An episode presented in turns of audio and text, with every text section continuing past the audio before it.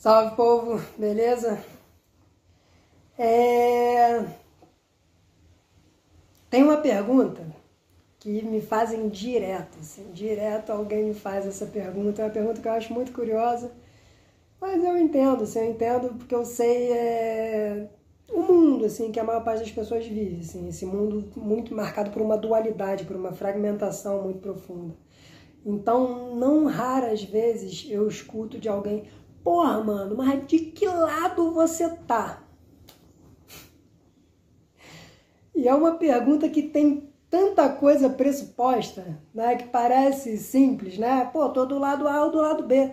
Mas, mano, para eu responder isso não, não é tão simples assim. Porque eu não tô de nenhum lado pré-definido. Até porque eu acredito que a vida não tem só dois lados. Eu acho muito pobre esse mundo dividido em dois lados. Outro dia eu falei sobre, falando sobre Exu, né? Falava sobre o chapéu de Exu, que o chapéu de Exu tem dois lados, que ele é o criador dos fenômenos, né?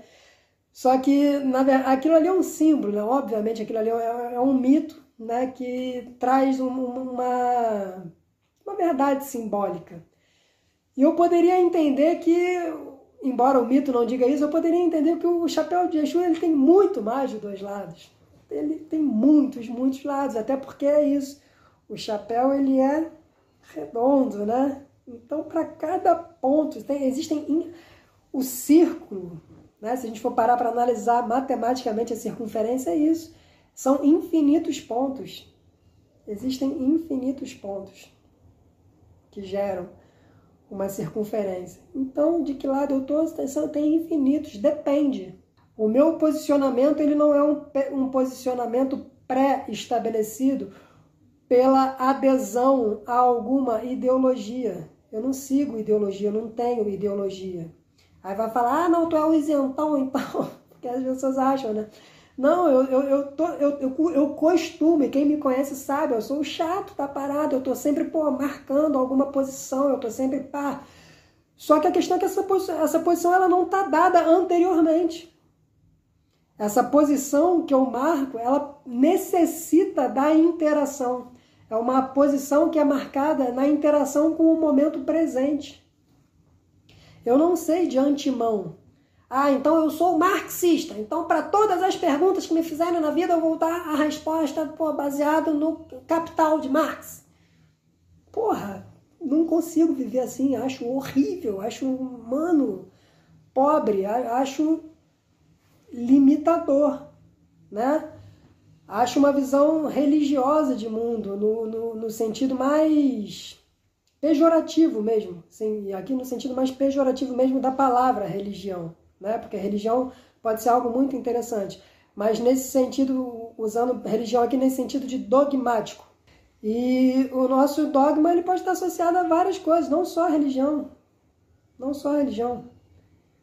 Tem muita gente aí que segue, não, eu dei exemplo de Marx, mas pode ser qualquer outro filósofo, é porque os marxistas são, é, é, é muito clássico, essa galera que se autoafirma marxista e que não consegue dar outras respostas, não consegue interagir realmente com a realidade, tão presas estão a uma ideologia que já está pronta, que já está construída desde antes de haver pergunta. Então, não adianta nem fazer as perguntas, porque as respostas já estão todas dadas prontas antes. Então, de que lado eu tô, eu costumo brincar dizendo que eu, eu digo que eu tô sempre do outro. E, e é isso que gera dúvida nas pessoas. Então, eu vou conversar com uma galera marxista, com uma galera que se diz mais de esquerda. Então, eles ficam com a sensação de que eu sou de direita. Eu, eu sou de direita.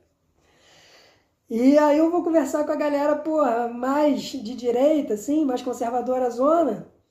E aí eles acham que eu sou o comunista do rolê. E aí, do mesmo jeito, porra, eu sou, sou assim, sou comunistão pra caralho. Né? E aí eu vou conversar, sei lá, com qualquer um que, porra, acha X, o cara acha que eu, sei lá, que eu sou do Y. E, e assim vai, né? Porque as pessoas elas estão muito presas, a maior parte das pessoas, principalmente, né, por mais curioso, isso é curioso, né? principalmente às vezes a galera ligada aos meios acadêmicos, a galera que teve oportunidade de, de, de estudar, de, de viver num ambiente que teoricamente é um ambiente propício ao diálogo, à, à, à diversidade de ideias. Né? Teoricamente, a academia é um ambiente propício a isso, a tornar a pessoa mais aberta, mais ampla, mais democrática. Né? Mas eu não sei o que, que acontece, que parece que é um efeito contrário. As pessoas, quanto mais esclarecimento tem, às vezes, mais fechadas vão se tornando dentro daquilo que ela entende ser o esclarecimento dela. É uma luz que apaga a pessoa.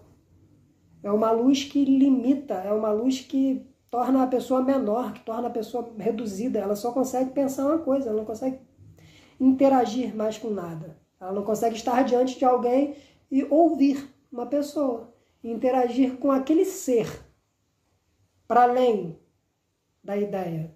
Não consegue.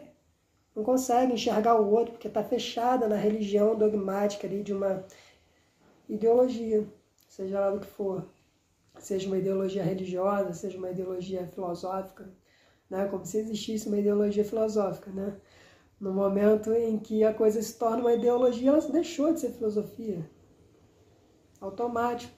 Você perde, você não tem como continuar no caminho da filosofia no momento que você se encapsulou dentro de uma ideologia. Você escolheu, ah, eu quero vestir essa camisa aqui, agora eu sou flamenguista.